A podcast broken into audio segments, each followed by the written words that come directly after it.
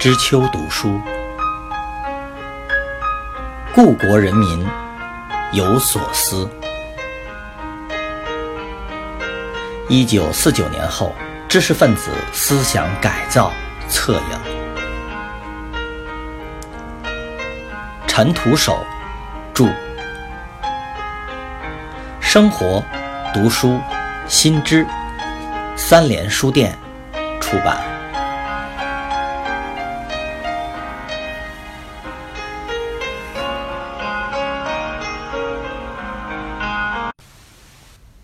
三，北大社教活动可谓一波三折，党内矛盾深重，涉及中央高层诸多的纠葛，每个拐点都是惊心动魄。冯定问题无形中成了上下勾连的节点，几方势力都要通过它来影响、操纵运动的走向，以此在形象上抹黑对方，赢得有利于己方的政治安全感。早在一九六四年九月初，市委大学部通知北大党委将要揭露冯定的修正主义。九月十三日，北大党委会进行研究。九月十八日，向市委、中央宣传部写了关于批判冯定同志的修正主义观点的请示报告，表示这是一场严肃的马克思主义与修正主义的斗争，决心在中央、市委的领导下，尽力把这场斗争搞好。党委秘密组织了一个班子，查阅了冯定1932年起所写的书籍、文章和报告稿，约百多万字，编写有关冯定错误论点的资料。校党委汇报称，曾开过一次常委会，两次党委会，面对面的对冯定进行了批判。仅9月25日，党委会上发言的就有15人。而社教工作队坚持认为，学校党委只召开了一次常委会和半次党委会，批判冯定问题，在党委会上只有少数的委员发了言，就草草了事。从此一直没有继续再开会讨论批判这个问题。这里存有一个对于双方斗争极为重要的时间点：一九六四年九月。中旬，张磐石提出要攻王庆书与校党委陆平的关系，要用集束手榴弹打乱校党委的阵脚，要哲学系首先把火烧到陆平的身上，为打倒陆平提供一颗颗子弹。而陆平此时借张启勋批判冯定的文章公开发表的时机，建议。哲学系停止讨论王庆书的问题，而进行批判否定。等过了国庆节，再针对王的问题专题讨论。对于这个明显的缓兵之计，张磐石当然不同意。他一口咬定说，冯定问题中央还未做结论，非要把王庆书的党内是非问题放在首要的地位。据陆平事后回忆。我们向磐石同志汇报后，磐石同志大发脾气，说批判冯定的问题不许插入。鉴于一九六五年十月二十五日北大哲学系党员干部整风学习会议简报第二十一期，最让陆平恼火的是，工作队事后补发的简报反而说。工作队立即建议哲学系党总支把辩论暂时停下来，以便集中力量批判冯定。伺机观察上层的反应，双方均在冯定问题上大抢话语权，互推责任，想在愈加残酷的政治运动中掌握主动，竭力使自己一方立于不败之地。让陆平没想到的是。一九六四年十一月初，社教运动开始，斗争锋芒很快转向自己。冯定倒成了常委会上斗争自己的活跃人物。十二月，陆平与党委副书记葛华、彭佩云曾开小会研究，试图重新启动批判冯定。但几次约请工作队参与讨论，工作队的几位领导说了不少托辞，迟迟不愿前来。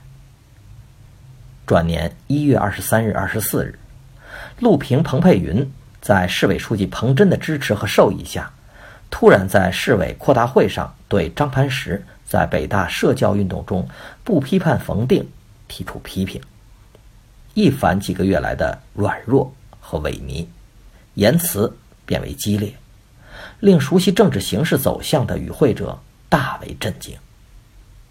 可以看出，陆平他们已是背水一战，在政治靠山的暗柱下拼此一搏，以此来扭转自己一方即将缴械的劣势。张潘石对此颇为恼火，强势的给陆和彭扣上了三条新罪名：否定运动成绩，阴谋挑拨工作队和市委的关系。多方限制和阻挠批判冯定，工作队简报上一下子给陆平扣上了大翻案、大进攻、大阴谋、大暴露、大孤立的帽子。为了增强与陆鹏争论的程度，张潘石又要求把报告草稿改写成论战式，突出其间的火药味。在冯定的问题上。张磐石布置工作队中的秀才快手，匆忙赶印一期编号为六十六期的简报，大讲工作队如何抓了批判冯定的工作，攻击北大党委如何限制和阻挠全校，特别是哲学系批判冯定。简报中甚至铺展说：“陆平与冯定一唱一和，要整哲学系社教积极分子。”张恩慈找到的理由是，冯定在一次常委会上攻击写反修文章的张恩慈时，陆平在会上不批评也不阻止冯的发言。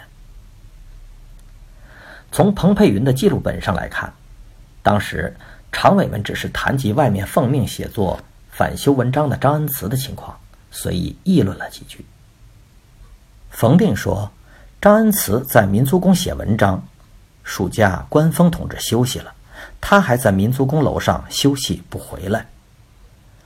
陆平就说：“这次整风很重要，应该让他们调回来参加，受受教育。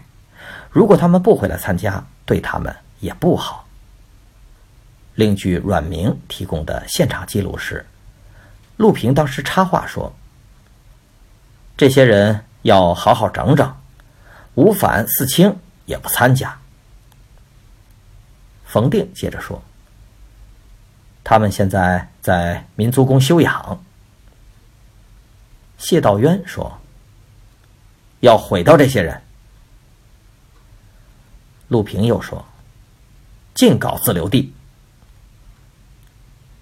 从两人提供的记录版本上来看，彭佩云版的陆平插画比较平和。阮明版的陆平说话稍带有火气。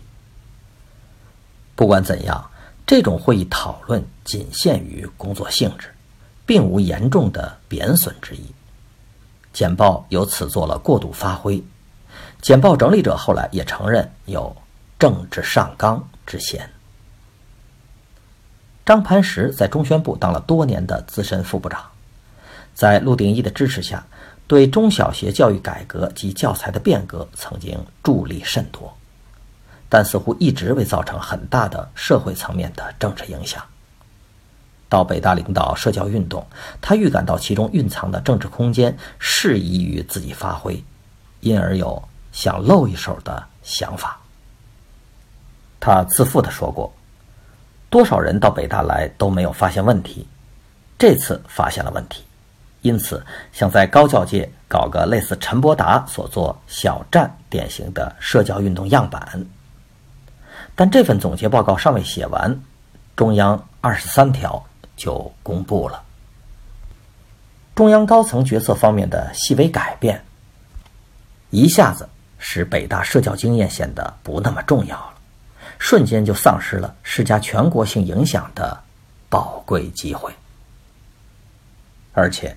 北大社教的过激做法，加大了中央高层的分歧和裂痕。一些领导人甚至对北大社教的狂澜有了负面的印象，担忧其扩大全国后的严重后果。张磐石的失落和愤怒是显而易见的。二月初，中央书记处决定改变北大设教的方向后，他按捺不住地写了一个发言稿，认为市委干部和陆平他们用尽了背后的手段，写了许多卑鄙无耻的字眼和一些惊叹号。他对失望而愤懑的工作队下属说：“我的气比你们还大呢。”鉴于一九六五年十二月十三日。北大哲学系党员干部整风学习会议简报第四十四期，庞达发言。有意思的是，面对张磐石的来势汹汹，陆平与北大党委几位接近的干部曾私下议论：为何张磐石来北大闹得这么厉害呢？他已位居中宣部副部长之职，难道还有什么所图？莫不成事成后，想当有影响力的北大校长？